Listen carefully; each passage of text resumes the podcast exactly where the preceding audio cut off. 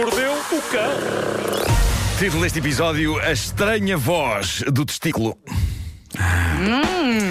Bom, uh, no capítulo Coisas Giras que acontecem no seio de famílias, temos o caso do homem marroquino, um professor casado há 35 anos.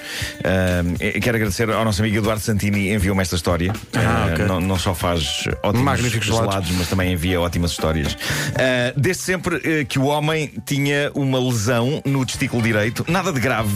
Sempre pensou ele, nada com qualquer tipo de consequência na sua vida ou no seu funcionamento enquanto homem, apenas aquilo que eh, já lhe fora descrito como sendo um quisto testicular, que é uma coisa gira de se dizer, um quisto testicular, gira de se dizer, mas não particularmente gira de se ter.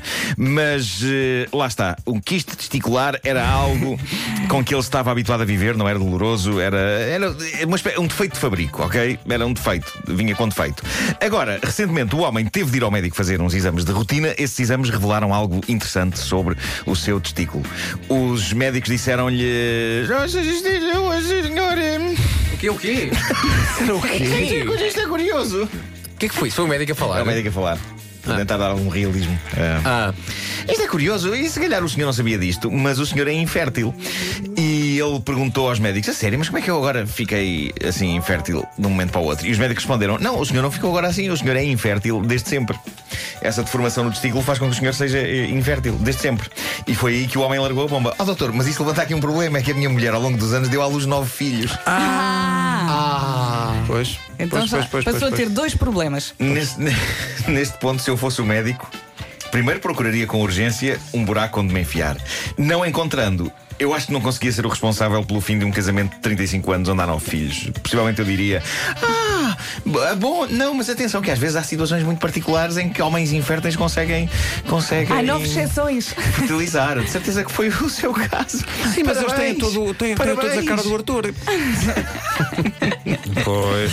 Enfim, que barraca. Uh, mas de facto, não, nenhum dos nove filhos era do homem. Uh, ele de imediato pediu o divórcio. E agora também rejeita a tutela dos nove filhos. Caramba, que rapidez. Os miúdos não têm culpa de nada.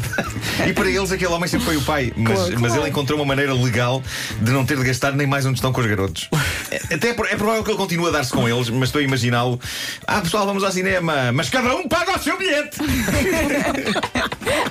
Oh, pai, vai para chamar pai ao outro. pá. exato. Sim. Vai sim. pedir ao Arthur. Bom, eh, malta, eu podia explicar ou fazer um enquadramento sobre aquilo que tenho para vos mostrar a seguir, mas depois de pensar muito, cheguei à conclusão: não consigo. Não consigo enquadrar nem explicar. Nada que eu possa dizer sobre aquilo que tenho para vos mostrar a seguir faz a devida justiça eh, a isso mesmo. Eh, eu não sei se vocês ou os nossos ouvintes conhecem isto que eu vou mostrar. Eu sei que não conhecia e que ontem isto mudou a minha vida. Então. Eu vou só dizer que isto é o som de uma reportagem num programa sobre crimes e atividade policial de um canal brasileiro. E vou dizer também que é tudo autêntico, não é um sketch. Repito, não é um sketch. Portanto, Eu proponho que ouçamos. Basicamente, não tenho mais nada a dizer. Vamos ouvir. Uma operação realizada no início da manhã desta quarta-feira aqui em São José dos Pinhais, Operação Cinturão 4, resultou na prisão deste homem. Identificado como Ismael dos Santos, o vulgo Fainho, de 27 anos de idade. Ele é acusado de ter matado Jonas de Melo Padilha, de 20. Crime este ocorrido no último dia 29 de julho deste ano no bairro Libanópolis, aqui mesmo, em São José dos Pinhais. A motivação deste assassinato teria sido porque Fainho tem um problema na voz. E Jonas tirava sarro dele com muita frequência. Na noite do dia 29 de julho deste ano, Fainho não aguentou mais as provocações e acabou assassinando Jonas. Fainho, você matou o cara lá porque ele, ele, ele zombava, porque você tem problema na voz, é isso? Isso. O cara vinha já três meses, apostaram na minha cara. O meu irmão morreu. Ele foi no, no velório do meu irmão. Me chamando de pato toro, de muita coisa. Minha família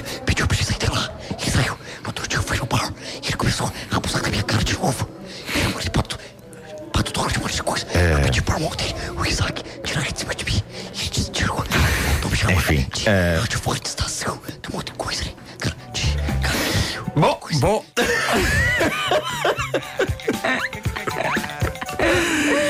Portanto, o outro goza- gozava com ele porque ele tinha este ligeiro. Claro, claro, não é? claro.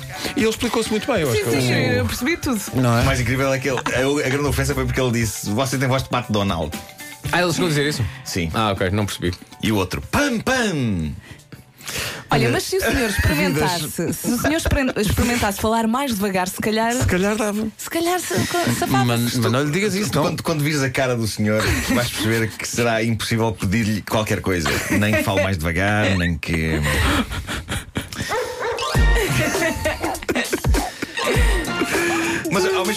Queria prestar a, a minha homenagem ao, ao entrevistador, ao repórter. Que mantém completamente. que não só mantém, como percebe o que ele diz e faz mais perguntas e faz interjeições do género. Ah, é. Ah, sim." bom, claro. Olha, Sim, tens sim. aí o vídeo aberto. Pá, isto é Não, mas, mas facilmente, facilmente podemos ver esse vídeo, sim. É pá, tão bom. o link.